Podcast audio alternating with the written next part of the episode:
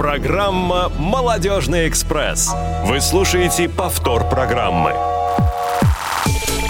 Всем добрый вечер. На календаре 9 июля на часах 17.00. И мы, Наталья Паницкая.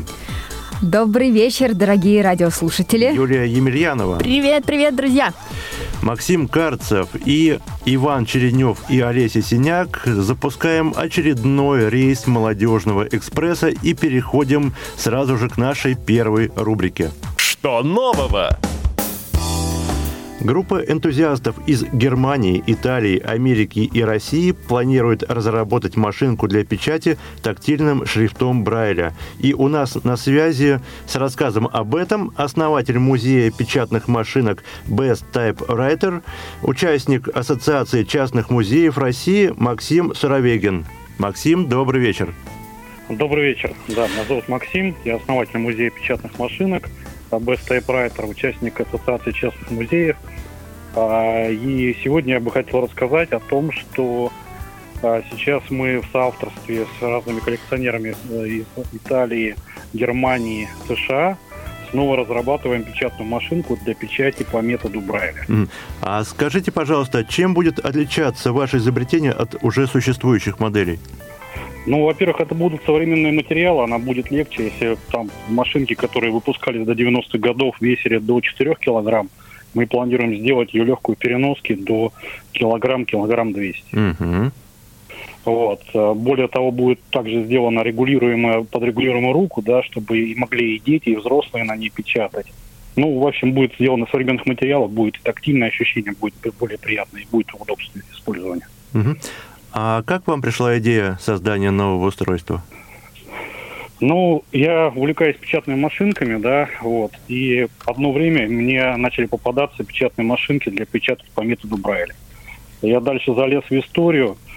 А одновременно с этим мне пришло несколько запросов от э, разных организаций, которые тоже просили, есть ли у меня машинки для печати по методу Брайля, для обучения детей. Я какое-то время, 2-3 года я находил эти машинки и просто ну, передавал их для обучения там, детей прежде всего. И просто понял, что спрос достаточно большой. А, последние машинки выпускались в 90-х годах, и их практически сейчас там не найти. Они просто уже, ну, отслужили свое. А те ценники, которые сейчас там, ну, продаются, они уже просто космические. И захотелось снова сделать э, социальный такой проект. Поговорил с, э, тоже, ну, с коллекционерами из других стран.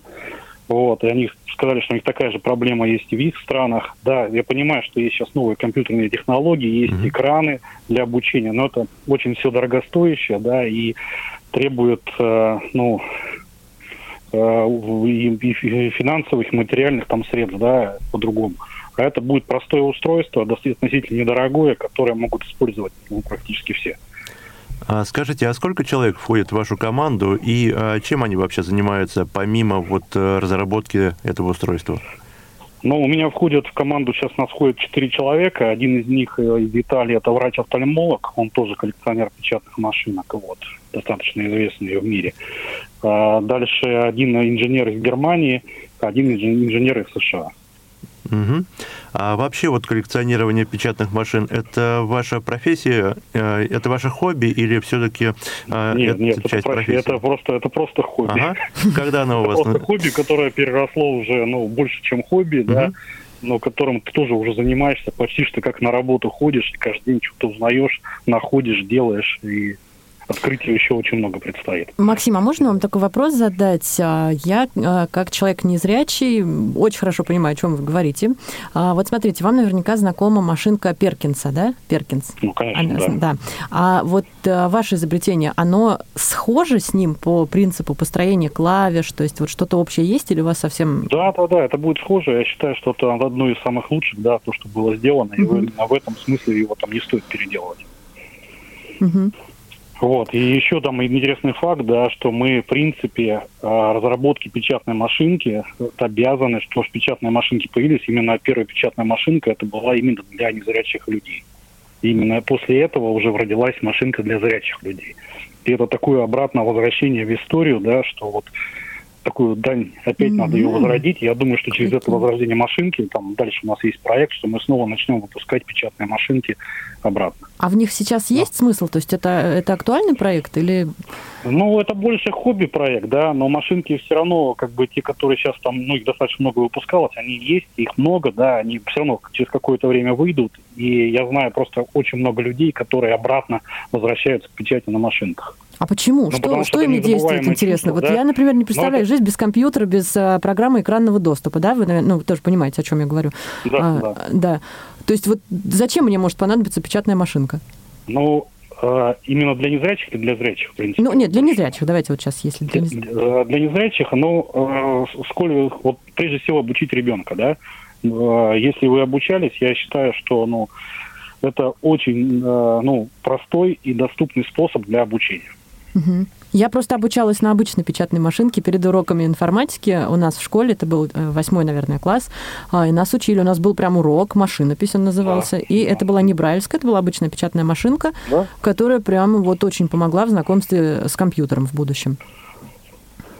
Но э, все равно сейчас вот, ну, для детей, для обучения там именно по брайлевской методу, да, чтобы, во-первых, точки вот эти все там, да, угу. на ощупь это делаться, да, то угу. есть на любом вот этом компьютере это не то. Не Конечно, то да, на компьютере это нет. Да, а и для ребенка именно обучать, потому что сегодня там тоже во всех странах, которых я сейчас вот, ну, разговаривал, да, а, людей, которые знают а, Брайля, да, их там, ну, 20-30% сейчас. Сейчас очень мало людей, которые знают Брайля к сожалению. Я считаю, а я считаю, что ну, без этого, ну, это просто, ну, это, это необходимо да. для, для современной жизни. Конечно. Это просто открывается новый горизонт для всех, да. Причем это же международный, да, язык. Его можно там сразу выучил русский, сразу выучил английский, да, и пошел дальше. Можно Но ну, опять обратно Не все так просто, да. скажем. вот, ну, Брайль это система все-таки. Это просто, не, да. Не я язык. понимаю, что очень трудно. Я сам тоже даже когда у меня со зрением все нормально, вот, я тоже очень трудно это все там изучаю. Я вообще не понимаю, как это Нет, нет, я к тому, что Брайль это не язык международный, Брайль это система. Нет, нет, это не язык международный, нет. Но если ты э, изучил один язык, понятно, что надо изучать английский точно так же, да. Но это просто тоже открывает новые горизонты.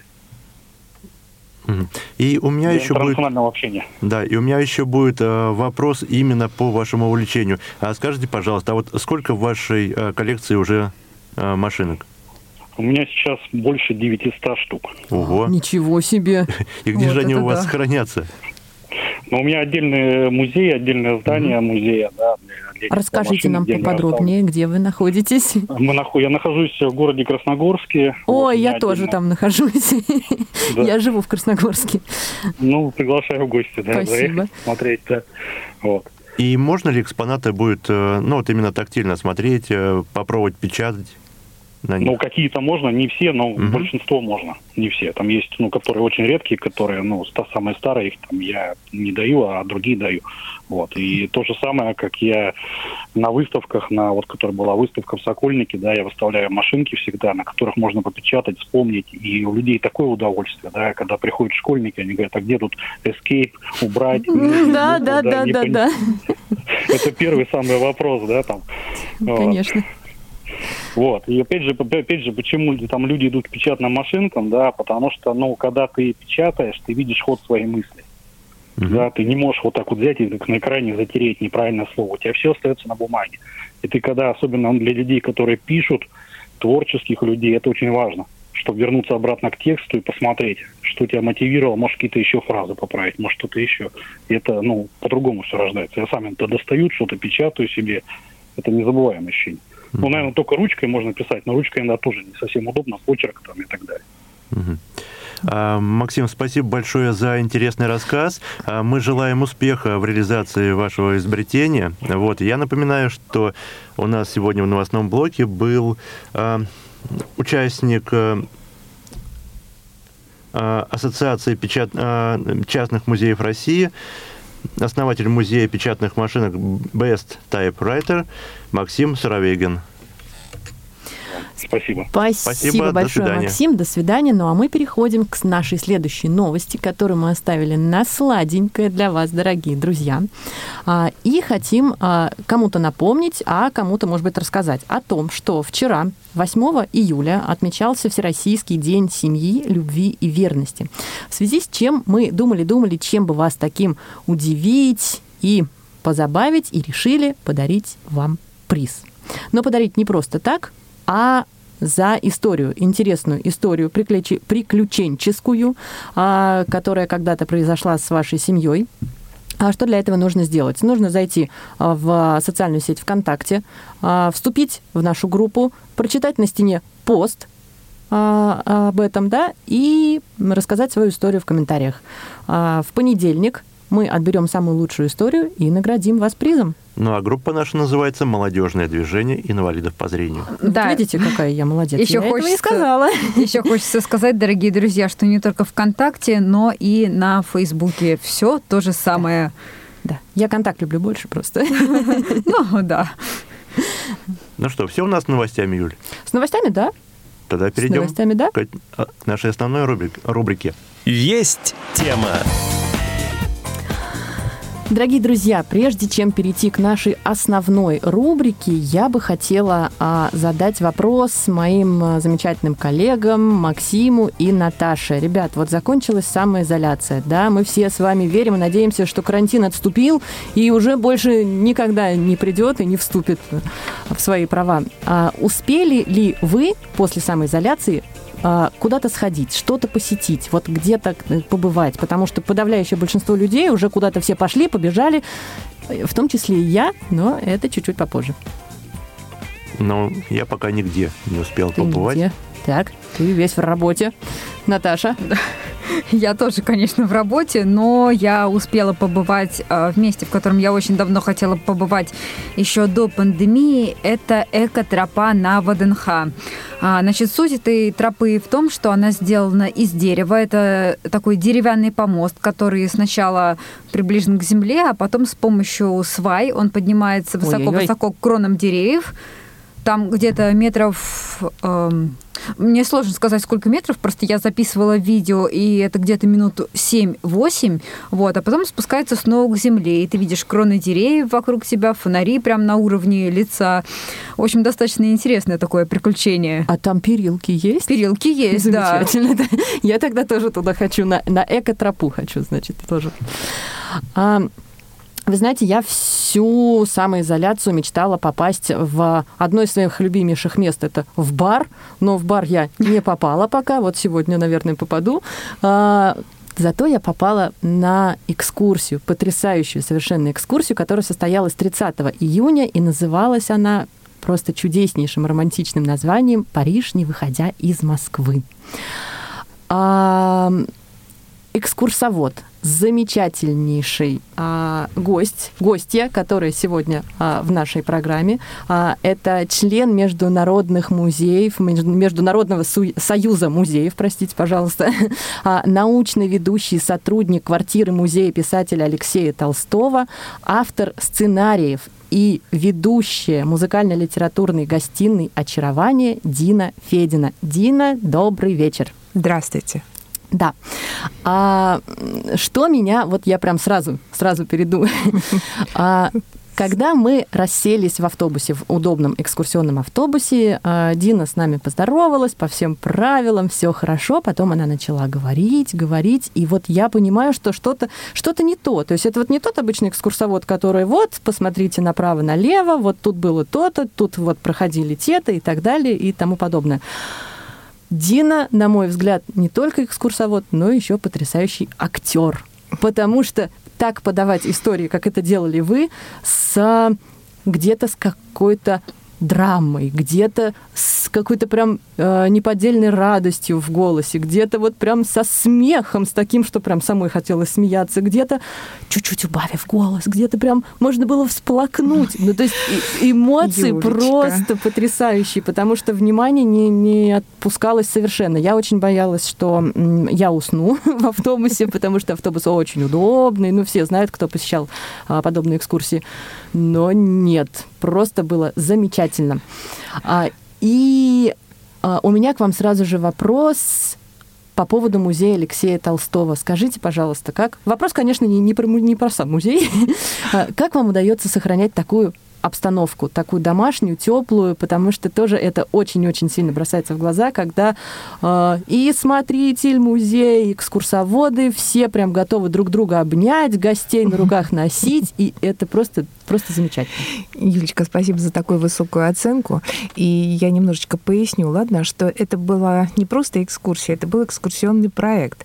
То есть мы решили с великолепным э, клубом путешествий Маруссия подарить для вас э, такую программу. То есть мы сначала с вами ехали в музей квартиру Алексея Николаевича, и я вам рассказывала о путешествиях Толстого в Париж. Угу. Потом сама я очень много экскурсия да? по музею-квартире, а затем, а затем, да, затем мы с вами путешествовали, но это вопрос уже будет, вернее, э, история будет уже рассказана, может быть, в другой мой раз. А что же касается вашего вопроса о домашности атмосферы нашего музея. Ну, согласитесь, музей-квартира, мне кажется, ключевое слово здесь квартира. Да. Здесь человек да. жил, здесь человек писал, думал, встречался с гостями. Да еще какой человек. К сожалению, сейчас выброшенный из литературной программы в школах, Алексей Толстой стал каким-то изгоем. Но на самом деле это великолепные произведения. «Детство Никиты». «Золотой ключик» я уже просто не упоминаю, его знают все. «Хождение по мукам». Ну, Петр Первый исторический невероятный роман. И при этом, при этом Алексей Толстой был невероятно обаятельным, гостеприимным, радушным, и все это сохранилось в этой квартире. Почему? Да, его не стало давно. Он умер 23 февраля 45 года. Вы представляете, не дожил буквально нескольких месяцев до победы, которую приближал. Но вот его последней жене удалось прожить намного дольше. Ну, во-первых, она была его моложе, и до 82 года она была хранительницей этой квартиры. То есть она в ней жила, но она ее и хранила. И после ее ухода из жизни она завещала это Государственному литературному музею, в составе которого музей-квартира Алексея Николаевича и находится. Так вот, поэтому, понимаете, там остались не только подлинные вещи, ведь иногда собирают по частицам, по крупицам, по каким-то отдельным маленьким экспонатам, рассказывают о том или ином гении русской литературы. А здесь, а здесь великолепие мебели красного дерева, здесь картины 17 века. Здесь удивительные вещи, которые Толстой обожал. Ну, Пепельницы, трубки. Да, да, да, да. И да. даже Буратино. И Я даже в руках Буратино. Да, да. и даже Буратино. Вот, поэтому здесь остался его дух. Здесь осталась его, ну, конечно, не плоть, а, ну, не будем говорить уж слишком мистически, но мы иногда считаем, что иногда ночами он прохаживается, прохаживается, посматривает за порядком в этой квартире. Ну, я, конечно, шучу, а на самом деле, на самом деле в нашем музее, ну, сказать просто коллектив единомышленников, наверное, ничего не сказать. Мне кажется, у вас там прям семья. Прям вот, да, да, да, да. А наша заведующая Инна Андреева, она вообще называет это место гнездом, говоря, что мы все питомцы гнезда Петрова, потому что Алексей Николаевич написал, как вы знаете, роман Петр Первый. Ну, вот, э, наверное, поэтому. И еще потому, что оттуда, из нашего музея, ну, бывает, конечно, люди, проработав несколько лет, уходят, но чаще всего заведующая, например, с 2001 года, комендант наш, по-моему, года на три меньше ее работает в этом музее. Смотрительница Светлана Евгеньевна тоже уже разменяла второе десятилетие. И и, в общем, наверное, это тоже имеет значение. Да, Дин, спасибо вам огромное за ответ. А расскажите, пожалуйста, немножко о себе. Ой, вы знаете, мне как в сказке. Вот 1 августа будет 40 лет, как я работаю в музеях. Я закончила Орловское отделение Московского государственного института культуры, библиотечный факультет. И, в общем-то, не очень хотела быть библиотекарем, просто не смогла стать искусствоведом. Но на последнем курсе нам предложили факультет общественных профессий. И я занялась, вернее, поступила на, искус... на экскурсоводческое отделение. И к тому времени меня выбрали старосты, и к тому времени у меня были деловые отношения с замдиректора музея Тургенева, потому что родилась и выросла я в славном городе Орле, хотя корни мои московские. И уже 25 лет я теперь служу московским писателем. Но я возвращаюсь в свою юность. В 80-м году, закончив институт, я пришла в музей Ивана Сергеевича Тургенева, в качестве библиотекаря. Но первое, что я попросила, можно я буду водить экскурсии. А через пять лет меня пригласили в дом-музей Николая Семеновича Лескова. И это тоже отдельная, наверное, целого разговора заслуживающая страница моей жизни, потому что там тоже был дух великого, ну, может быть, не самого великого, но замечательного, знаменитого писателя земли русской. А потом, а потом я вышла замуж, приехала в Москву, побыла главным хранителем в музее Марины Цветаевой, но почувствовала, что что-то не мое, хотя Марину Цветаеву обожаю как поэта и очень высоко ценю как человека, как женщину.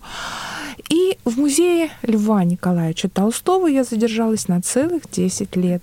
А потом меня пригласили вот в этот государственный литературный музей на должность ученого секретаря. Это бумажная работа. Это планы, отчеты, это очень много телефонных звонков, информации, которую нужно держать в голове. Но тут я у директора спросила первое, можно я буду проводить литературно-музыкальные программы?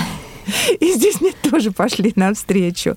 Ну, а потом а потом, наверное, так вот должно было начаться Львом Николаевичем, а перейти к Алексею Николаевичу. И вот уже шесть лет, уже седьмой год пошел, как я служу Алексею Николаевичу Толстому. И чем больше я служу в этом музее, тем больше мне это нравится. Нравится не сама музейная работа, потому что она всегда была со мной, а это моя жизнь.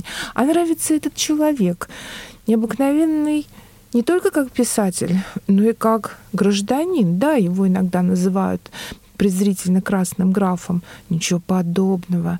Да, большевикам было очень удобно и прав... ну, как бы слово забыла, выгодно заманить из эмиграции Толстого, графа. И он писал очень много вещей, которые были на руку большевикам, но при этом талантлив он был необычайно. Вы знаете, даже вот в «Золотом ключике», в этой крошечной, э, казалось бы, сказке для детей есть социальная сатира. Вспомните, если кто не так более-менее помнит, или перечитайте полицейские доберман пинчеры собаки, которые не доверяли никому, даже самим себе. Но не это ли напоминание о 30-х годах 20-го столетия в нашей стране. Но это я увлеклась. Да, вас можно заслушаться и забыть вообще, что... Он эфирной студии 8 800 700 ровно 1645. Звоните, задавайте вопрос нашей гости. И, может быть, сами делитесь э, тем, э, чем э, вам, чем точнее вы сейчас занимаетесь после окончания самоизоляции. Какие места вы успели посетить, да. где вы успели побывать, а мы тем временем переходим к следующему вопросу. А, Дин, ну то, что вы захотели выбрать профессию экскурсовода в институте, мы поняли. Да. А что повлияло на... Почему вот вам так хотелось вот именно именно туда, именно вот в эту профессию? Вы знаете, вы абсолютно правильно сказали, что доля артистизма в моей экскурсии присутствовала. Большая. Ну так вот, я не осмелилась. Моя двоюродная сестра и брат поехали, несколько раз попытались из Орла, приехав в Москву, поступить в театральный институт. Им это не удалось, но они играли в Народном театре в городе Орле. А я все время боялась. А я все время как-то вот не чувствовала себя достойной, возможной. Но когда я выходила на экскурсии еще в Орле, за мной был музей. И поэтому это меня раскрепощало.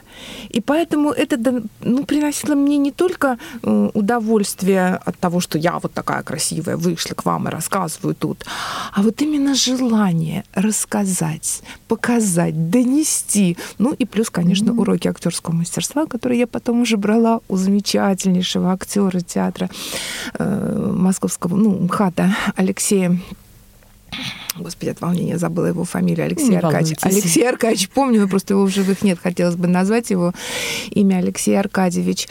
И постепенно, ну и сама, конечно, училась тоже всему. Потому что, вы знаете, в 80-е годы в музее Тургенева экскурсоводам запрещали водить экскурсии в брюках. Как? А тургеневских девушках в джинсах Галя, немедленно переоденься, посмотри на Дину, в юбке. Ну, а даже какие тонкости. Да, вот такое было. Ну, господи, каждого, у каждого времени свои Да, да, необычности, естественно. свои те вещи, которые, может быть, сейчас уже кажутся и смешными, потому что у нас одна сотрудница считает, что я говорю ей, ну, пожалуйста, ну, переоденься, ну, ты же ведешь сейчас занятия с детьми по детству Никиты. Она говорит, да какая им разница, в чем я одета? А вот мне до сих пор ни в чем. В смысле, есть разница. У меня до сих пор есть концертные платья, у меня до сих пор есть э, возможность Ну, Это же переодеться. вообще, это же шарм такой прям Ну вот, вот, пожалуй, Да. вот это вот. То есть, чтобы у детей возникло представление, да, о той эпохе, о той Конечно, каких-то правильных конечно. Конечно. делах, положениях. Конечно. Ну и плюс, конечно, язык. Конечно, язык. Да, в обычной речи я, может быть, и позволяю себе сленговые выражения, жаргонные теперешние. Но на экскурсии... такие, да. на А это, кстати, экскурсии- очень удобно, очень быстро к этому привыкаешь. Очень. Да. Очень Да. быстро.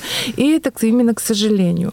А вот во время экскурсии, ну, я не знаю, наверное, потому что действительно уже выучка, Мгм, да? мгм. Выучка, которая уже ничего... Уже, что называется, от зубов Да, отскакивает. да, да, да, да. Потому да. что мы с вами в каком-то роде коллеги. А, Вот я вам успела рассказать, наверное, да, про музей прогулку в темноте, Конечно. которую я обожаю. И я теперь с Вот, удовольствием да, посещу. да, и- поэтому, когда я выхожу к людям, я тоже совсем-совсем другой человек, нежели в обычной Ну. жизни.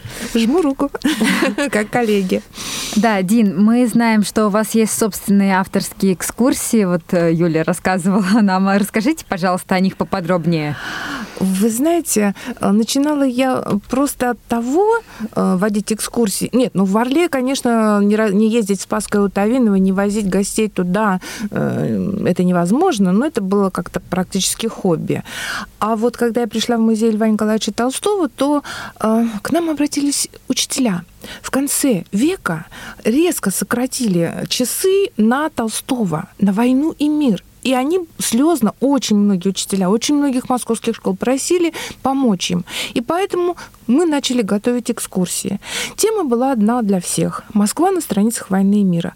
Но у всех по-разному был подход. И я решила, что я не буду цитировать, э, в смысле вспоминать, э, о чем Толстой писал об этом месте, как он говорил об этом месте. Я буду просто брать с собой шпаргалки. Но не шпаргалки как таковые, а цитаты, цитаты толстовские. И поэтому моя экскурсия стала ну, действительно авторской и очень интересной. Ну, извините за это слово, но правда, очень, кто бывал на этих экскурсиях, говорят, что это очень интересно. Ну, совсем авторских экскурсий у меня не так много, потому что я езжу в Орел, я езжу в Спасское, в Ясную Поляну, в Тарусу, в Полену, в основном именно вот в южное направление. Но, побывав с сестрой в Париже в 900, э, в 900, в 2010 году, мы с ней, ну, мало того, что восхитились, слава богу, не разочаровались в этой поездке, все было отлично. И однажды, выходя из политехнического, она мне говорит, посмотри, какая улочка красивая, прям как то, на какой мы жили с тобой в Париже. И все, что-то щелкнуло в голове. И у меня появилась экскурсия. У меня появилась я была. экскурсия в Париж, не покидая Москвы. Юлечка, солнышко, вам еще не совсем повезло, потому что у меня вообще-то это программа. То есть четырехчасовая экскурсия. Ну, вы понимаете, что сейчас пандемия еще не до конца закончилась. Да, да. И потом Киевский вокзал, очень трудно подъехать, невозможно выйти из автобуса. Но вообще это предполагало, значит, 4 часа проезда по городу, а потом полуторачасовая программа «Французский шансон и истории о любви». Он и она. Кто-то из них француз, кто-то из них русский. Ну, например, Тургенев и Полина Виардо. Так что вот такая у меня авторская программа. И совсем новая, еще чуть-чуть только обкатанная программа, но я люблю. Я люблю какие-то романтические, любовные истории. И поэтому она называется «Семь храмов счастья». Э, Собрала вот в окрестностях, можно сказать, Спиридоновки Большое Вознесение, венчался Пушкин и Натали. Рядом Федор Студит. Легендарно, ну, якобы венчался Суворов со своей Варварой Прозоровской.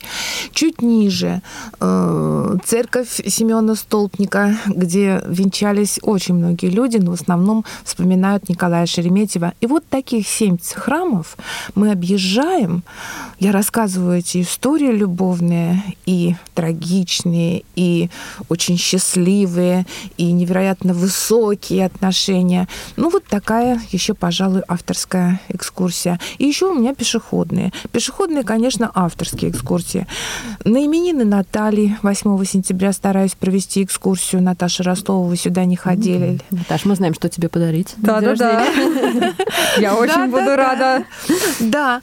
А потом есть по Спиридоновке, есть в Замоскворечье, есть экскурсия по Тургеневу. Приезжай э, в Москву, тебя здесь все любят. Это так матушку Тургеневу написала Ивану Сергеевичу. Она, правда, автобусно-пешеходная, потому что ну, довольно разбросанные э, объекты, которые хотелось бы посмотреть. И есть любовное путешествие по улочкам, э, ну, недалеко тоже от нашей Спиридоновки, где имена известных писателей, поэтов вот просто переплетаются в единое целое. Так что... Здорово. Я, ну, я оставила. Я не могу, да. Я оставила вам а. небольшой свой каталог. Я уже могу гордо сказать каталог. Там, наверное, да. больше все-таки 15 экскурсий. Да. И с вашего разрешения угу. мы а, вашу информацию о вас разместим тоже у себя в соцсетях. Буду Потому что рада. среди наших слушателей, я точно знаю, есть очень много людей, которые экскурсиями увлекаются, разными угу. путешествиями увлекаются, поэтому вы для них будете просто находкой. А, Спасибо. Вы проводите только группу групповые экскурсии или это может быть какая-то индивидуальная? Там, например, кто-то вам позвонит, скажет, я хочу один пойти, вот как бы мне с вами встретиться? Так можно сделать? Вы знаете, я музейщик, как вы уже поняли. Да. Поэтому экскурсовод, гид, это, ну, гид не в музее, мы имеем в виду сейчас то, о чем вы только что говорили. Э, для меня это, ну, немножечко вторично, прошу прощения. Поэтому я работаю с туристическими фирмами, которые мне заказывают уже для групп экскурсий. Я просто еще не пробовала никогда индивидуальных. А, ну, значит, ну, я думаю, попробуйте в ближайшее время. Почему нет? Почему нет? Вы слушаете повтор программы. Дин, скажите, пожалуйста, вы вообще любите путешествовать? Невероятно.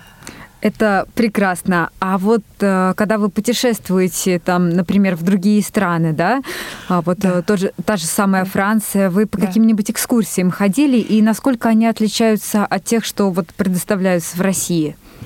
Вы знаете, ну, поскольку здесь, э, в Москве, я, по-моему, ни на одной экскурсии не была, а вот в других местах, в других российских городах, ну, в Ярославле, мне, например, не понравилась экскурсия, честно говорю, потому что это была какая-то забубенность. Мне очень понравилось в Серпухове милая дама, которая просто свой город прям рассказывала, преподносила всем. Невероятно в Коктебеле. Я туда 30 лет почти ездила каждый год и уже все знала. Но мужа потащила, говорю, ну давай хоть с тобой съездим съездим хоть на одну экскурсию. И, знаете, просто было замечательно. Это отличные вещи. Это что касается российского туризма. Но их мало. А но за границей я тоже не так уж часто была. Ну, там 15 стран, что ли, всего Но лишь. Это, Совсем чуть-чуть, да. да. Это немало. Ну, конечно. Но первый раз меня поразило, это была вторая моя поездка на Кипр, нет, на Крите, на Крите, это входит в состав Греции, когда там э, Эдуард, до сих пор помню его имя, у меня говорил, он белогвардейская бабушка, поэтому я хорошо говорю по-русски, он рассказывал это все настолько вот так же легко, непринужденно, пересыпая, причем почему-то цитатами из советских фильмов, ну, типа э, «Бриллиантовая рука», Рука или Приключения Шурика. Но Париж, в Париже нам сначала не повезло с сестрой, а на следующий день в поездке в Фонтенбло была потрясающая экскурсовод, бывшая петербурженка, уехавшая во Францию. И мы с ней настолько подружились, что она нас даже еще раз взяла на обзорную экскурсию.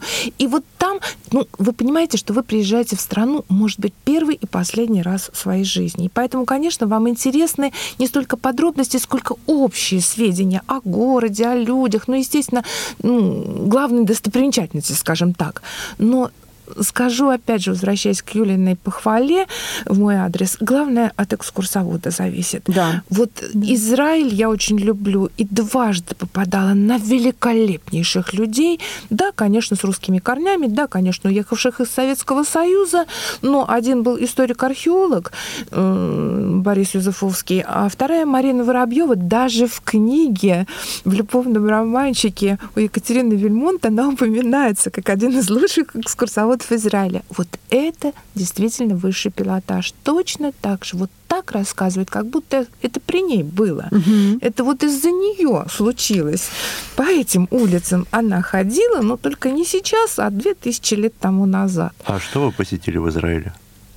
Ой, мне легче сказать, что я не посетила, потому что я не попала только к Маврийскому дубу. Первая поездка была абсолютно светской, а две вторые были паломнические. И вот вторая паломническая с Борисом Юзефовским, это было нечто. Мы были ну, естественно, в Галилее. Мы плавали в Галилейском озере. Мы окунались в Иордан, причем дважды. И в Иорданисе, там, где э, Иордан протекает по территории всего Израиля, mm-hmm. и в том месте, где, ну вот из Иордан шириной, наверное, с эту комнату. Вы представляете, половина комнаты принадлежит Израилю, а половина уже Иордании. И это, это разные вещи, когда вы окунаетесь в Иордан вот в таком вот положении. У нас Азовское море также разделено. Ну, да, да, да, да. Керченский пролив. Конечно. Я была, конечно же, на фаворе. У меня муж родился 19 августа, день преображения Господня. И поэтому я, конечно, очень стремилась. А, я еще в Хайфе не была. Вот где я не была. В Хайфе и у Маврийского дуба не была. Я была в Яфу, я была в Тель-Авиве, Киеве, а в Иерусалиме в последний, вот, нет, не буду говорить последний, в крайний свой приезд в Израиль, это был октябрь прошлого года, нас даже проводили по стенам, в общем, где-то четверть города мы обошли по стенам Иерусалимским mm-hmm. с этой Мариной и ходили по подземным, ну, не копиям, конечно, царя Соломона, но его подземным каким-то подземельям, где вода, где какие-то рудники размещались тоже. Это, это было очень здорово. Впечатляюще. Здорово, конечно. Да, еще хочу. Франция, И мы хотим Израиль, тоже. где еще? А, в Германии. Берлин мне не понравился. Польша, Варшава восхитительно просто. Ну, вы знаете, я очень любила в юности когда-то польский язык, пыталась изучать. Ну, моя, моя юность — это 70-е годы, поэтому было как-то с Польшей все гораздо проще. Еще был Далех Валенция. Я была в Люксембурге, в Сан-Марино, в Ватикане, в Риме, в Помпеях, э, в Неаполе. Это, конечно, все в одну поездку входило. Вот, ну, я имею в виду mm-hmm. итальянское путешествие. А вот галопом по Европам, когда я за 10 или 12 дней мы проехали 6 стран. Ну, это, конечно, были Нидерланды, ну, вот Бенилюкс, да, угу. Бельгия, Нидерланды, и мы попали, это был конец апреля, великолепный Кекенхоф. Это море цветов, то есть это цветущие тюльпаны. Это же Голландия, да? Да, да, Насколько да. я это понимаю. Голландия. Это под, как он называется, под Амстердамом, угу. недалеко от Амстердама. И даже своей э, родственнице, которая цветочница, я купила там мешочек тюльпанных головок, чтобы она их высадила. Я тоже так делала, когда была в Голландии, маме тоже купила мешочек тюльпанных этих луковичек.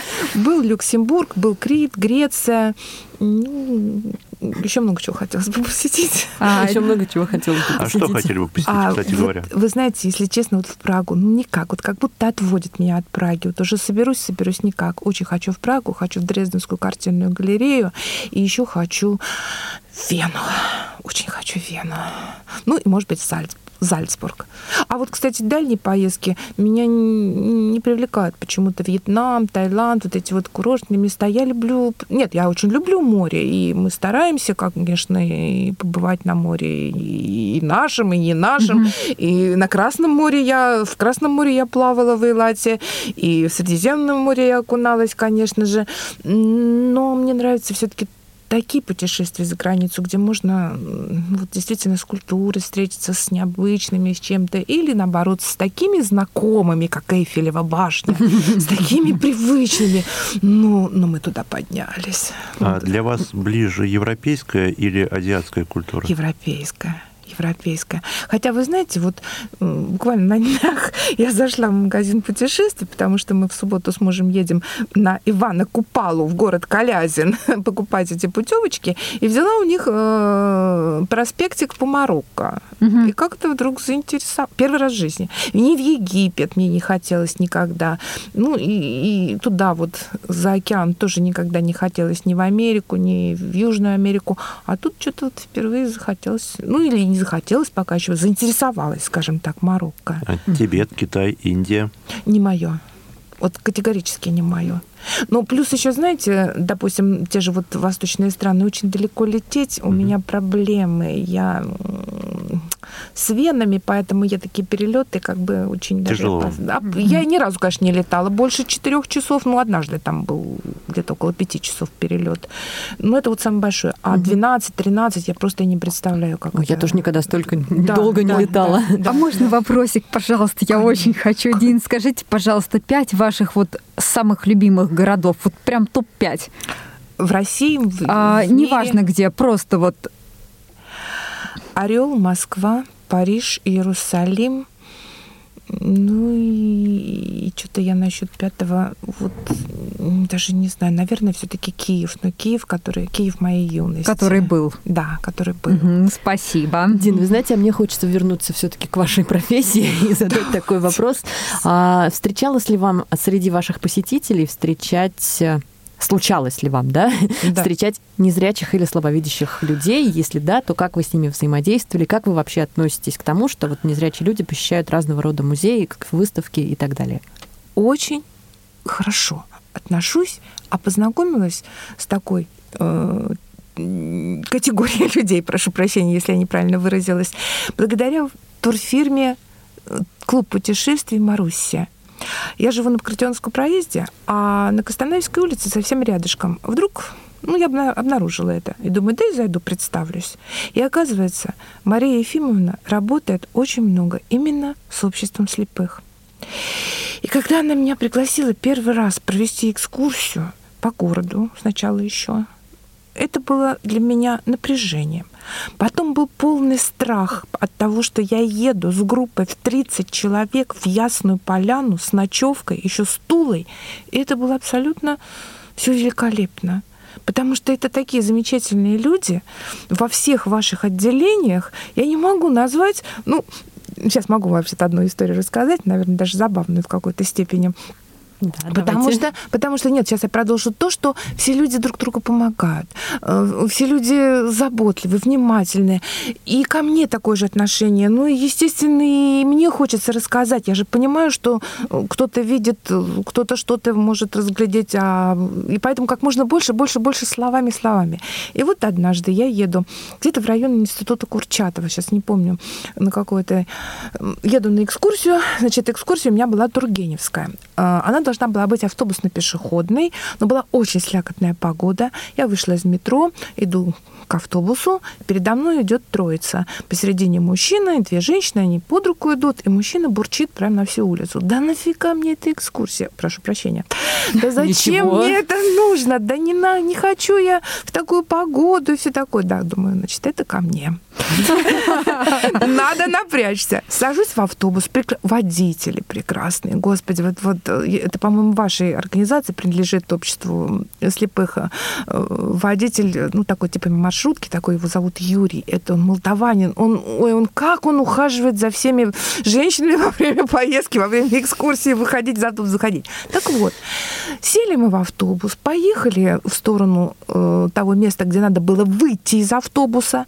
И народ сказал, а можно не надо, уж очень слякотно. И я согласилась и сказала водителю, ну давай вокруг просто вот езди, э, вокруг, значит, Гоголевского бульвара, потому что дальше у нас была экс- экскурсия запланирована в музей Тургенева, который только-только открылся. А было это в ноябре или в дек... нет, уже в декабре, в начале декабря 2018 года. То есть совсем недавно, с одной стороны, а с другой стороны, время, понимаете, какое неважное для экскурсии, ну прямо скажем, неважное. И вот мы подъезжаем, подъезжаем мы. Больше я никаких, э, кстати, во время экскурсии не слышала там бурчания или каких-то недовольных замечаний. Мы выходим из автобуса, и мы все равно приехали на 20 минут раньше начала экскурсии. И я говорю, ой, а я же вам сейчас памятник покажу. Ведь наконец-то в Москве появился памятник Ивану Сергеевичу Тургеневу. Его только что открыли к 200-летию со дня рождения. А я сама из города Тургенева. А я водила первую экскурсию. Ну, вы понимаете, да? И мы подходим группой, и вдруг этот мужчина говорит, а он сидит или стоит? И, как вы понимаете, я в этот момент не вспоминала историю из фильма «Джентльмены удачи». Я вдруг поняла, что сейчас от меня зависит очень многое. Человек действительно не видит, и я ему должна рассказать. И приложив все свое красноречие, я описала памятник, но слушали все. То есть дали тифло комментарий. Да, да, объекта. Максим Да, прям да, языка снял. Да. Так, ну а сейчас я предлагаю сделать небольшую остановку и высадить одного из ведущих нашего экспресса Юлию Емельянову. Юля, ты готова к старту? Да, к сожалению.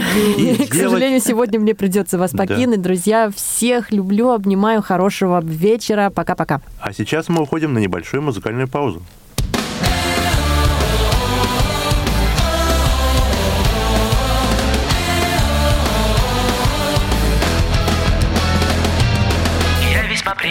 Молодой блондин. Если моя комната совсем один. Надо бы в столице отыскать друзей. Я решил сходить в музей. Я весьма успешный молодой брюнет.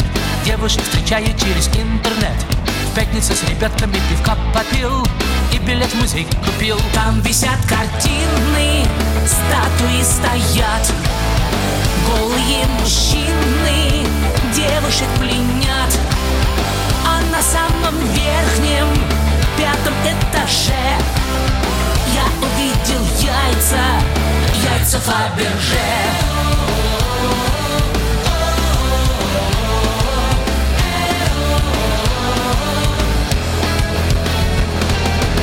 Весьма солидный молодой шатен Стройный и красивый, словно манекен Хватит в подворотнях подбирать морозей.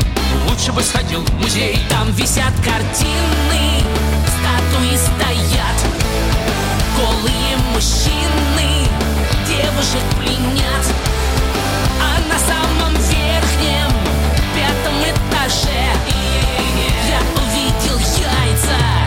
Яйца Фаберже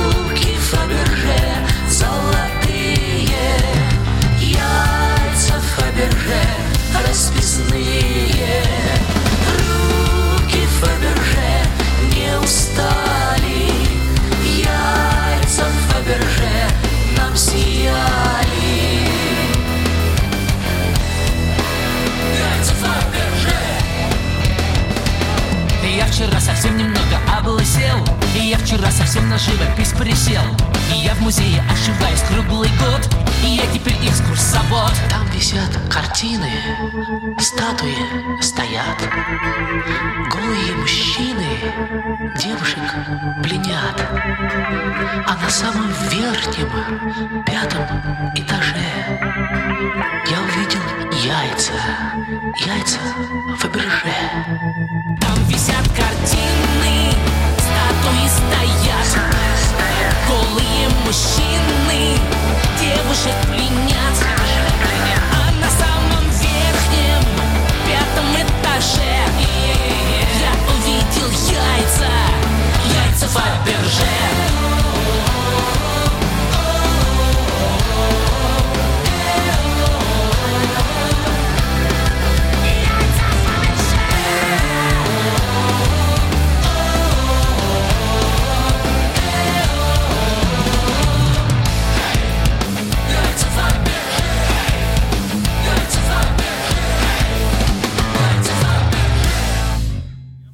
Дорогие друзья, и вновь мы с вами в студии программы «Молодежный экспресс» и продолжаем задавать вопросы Дине Фединой. Дина, скажите, пожалуйста, как вы относитесь э, к государственной программе «Доступная среда» и, э, в частности, ваше отношение к посещению незрячими людьми музеев, галерей, выставок и тому подобное? Ну, я считаю, что это очень важная государственная программа и рассчитанная на большой срок. Насколько я знаю, она началась уже давно, в 2011 году, и вперед и вперед еще должна будет продолжаться. Мне трудно оценить ее с точки зрения каких-то медицинских или каких-то социальных удобств, хотя, безусловно, там предусмотрено весьма э, серьезные как это сказать, э, облегчающие жизнь людей незрячих положения, пандусы и какие-то отдельные там, ну, ну, в общем, вы понимаете, о чем Да, я да, говорю. конечно. Я лучше попробую вам сказать, э, как мое отношение к посещению с незрячими людьми музеев, галереи, выставок и так далее и тому подобное Вы знаете, это замечательное решение, и это правильное решение.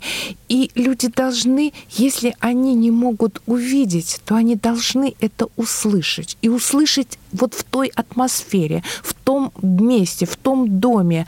Ну, я имею в виду в данном случае сейчас небольшие квартиры, угу. музеи. К сожалению, наша территория не предусмотрена для, ну уж, э, если, допустим, совсем люди не видят и плохо ориентируются в пространстве, у нас невозможно пандусы сделать. Но попасть в такой дом, дом Шаляпина, дом Марины Цветаевой, музей Есенина, это безусловно. Ну а крупные музеи, такие как Третьяковка, такие как исторический музей, во-первых, они обладают больш... большими возможностями, и у них больше э, возможностей, я имею в виду, принимать группы и рассказывать так, чтобы было интересно людям, лишенным лишенным зрения. То есть я считаю, что это очень хорошая программа, и дай бог, чтобы она э, развивалась нормально и, и приносила всем только только положительные эмоции и только хорошие результаты давала. А трудно ли будет вот адаптировать тексты экскурсий э, к потребностям незрячих людей? Потому что э, тут ведь, эм, когда проводится экскурсия для незрячих, нужно не только рассказывать о том, а, где человек жил, что он делал, но еще и нужно э, описывать некоторые предметы, которые там, э, предметы обстановки, как они выглядят, где стоят. Вот. Максим, вы знаете, мне, наверное, очень сложно и очень легко ответить на ваш вопрос. Сложно, потому что я не могу э, расписаться за всех экскурсоводов. Угу. И легко за себя, потому что есть такой клуб Маруся, потому потому что есть вот такая организация, как э, ваша, которая меня уже приглашала, ну, я не знаю, наверное, уже больше десяти раз я ездила на экскурсии. В музеях, да, в музеях у меня небольшой опыт проведения. Но ведь всегда это можно легко рассказать, пока, э, словами показать, где находится вот этот замечательный подсвечник, как он выглядит. Ну, как мне пришлось описывать памятник Тургеневу, в конце концов. Угу. То есть поэтому, поэтому, наверное, для кого-то это сложно. Для меня не очень. Я, а я, я ответила на ваш угу. вопрос. Я, кстати, вот эм, сам э, посещаю периодически автобусные экскурсии и угу. замечаю вот какую ситуацию. Едет автобус, сидят люди, угу. экскурсовод рассказывает. Угу. И тут некоторые, в числе которых бывает и я, угу. тихо начинаем засыпать. Были ли в вашей практике такие случаи, и какое у вас отношение к этим людям? Что вы хотите с ними сделать? Что вы хотите им сказать да. такого? Я это обожаю, потому что, во-первых, во-первых, одна из моих подруг говорит, что ты кот Баюн. Это я кот угу. Баюн. Во-вторых, меня обозвали, что мой голос очень похож на голос Арины Шараповой, который как-то завораживает, завораживает, завораживает. А третье, это мои любимые экскурсии дальние. Вот мы едем в Ясную Поляну. 4 часа. Через 2 часа санитарная остановка. Ну, люди сходили в туалет, вернулись в автобус, я поворачиваюсь и говорю. А они уже вот все уселись, они уже все пристегнулись, они уже откинули все подлокотники. Приготовились спать, в да, да, да, да. То есть, в общем, даже кто-то и глаза уже закрыл. И я говорю, скажите, пожалуйста, может быть, я немножечко... Э, вы устали, и я пока не буду говорить. Нет! Вы знаете, у меня ни разу не было ответа. Давайте помолчим. Все говорят, нет, рассказывайте, рассказывайте. То есть, понимаете, если человек ну как, засыпает по-настоящему, то это бывает не только от неинтересного рассказа, а бывает от действительно усыпляющего. Иногда я считаю, что это мой промах. А иногда действительно ты просто закрываешь глаза, потому что ты едешь мимо полей, огородов, мимо дач каких-то, то есть там объектов-то нет, особенно вот по южной дороге, куда я в основном езжу. И в ту же Тарусу, пока мы не доедем, и я рассказываю, и мне нечего показать. Угу. Иногда даже, ну, беру какие-то открытки, беру какие-то вот, допустим, э, заламинированные фотографии показываю, тогда немножечко оживает народ. Но насчет вот сна, и если вдруг кто-то заснул... Громко никак... микрофон, не спать. Нет, Нет, что вы, зачем? Люди отдыхают. Вы знаете, может быть, в этом тоже сказывается моя, мое обучение, потому что когда нас э, даже еще и в Орле, и потом в Москве я же заканчивала курсы экскурсоводов, ну, честно говоря, для корочки, чтобы иметь возможность водить экскурсии. Вот. Нам говорили о взаимодействии с водителем, о очень вежливом отношении и прочее, прочее, прочее. Да я сама для себя это вынесла. Люди отдыхают, да, иногда бывает раздражение, раздражение. Но не от сна, честно, не от сна, от других каких-то обстоятельств. Опоздали, э, не захотели куда-то выйти или еще что-то. Да, раздражает. Но, но я всегда себе говорю, люди приехали, поехали отдыхать.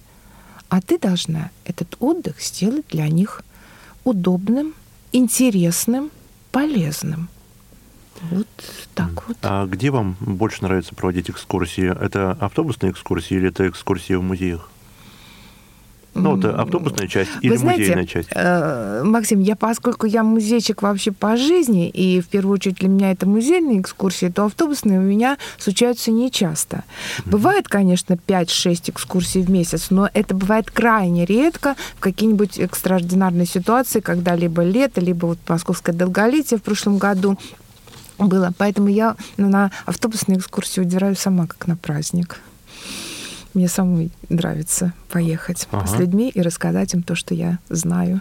А вот э, какими качествами, на ваш взгляд, должен обладать идеальный экскурсовод?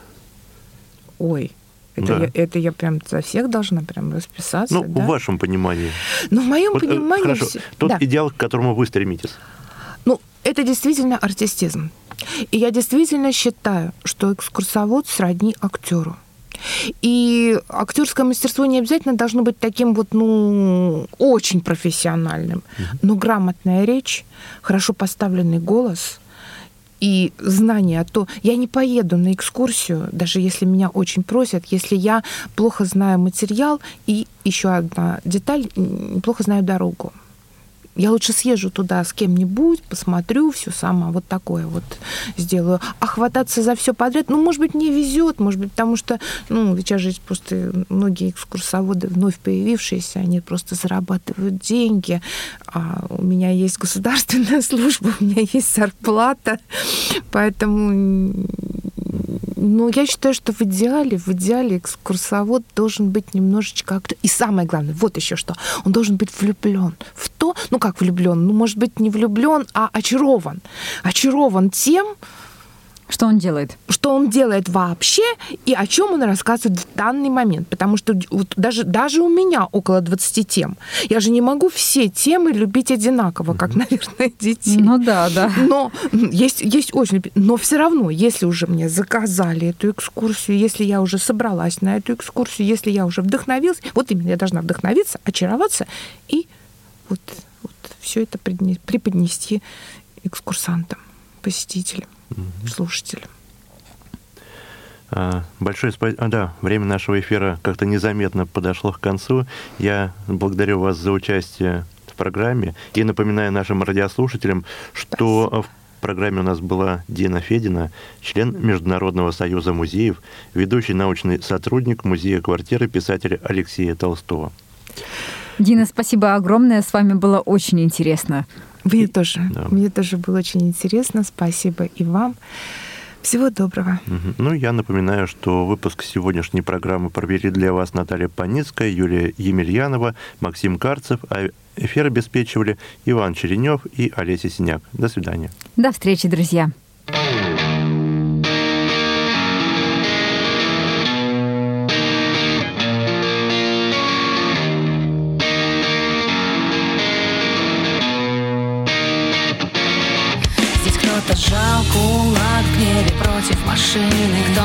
Кровь с молоком в заводном апельсине. А кто-то встал на край над пропастью воржи. Но над кукушкиным гнездом прочь летит миражи. И прочие мелкие-мелкие части разных мозаик Что собрал поэт, художник, музыкант и прозаик. Сквозь двери наших чувств, сквозь эти нервных систем. Проникнув в мозг, мешают вымысел с реальностью у нас в голове. Штрих на холсте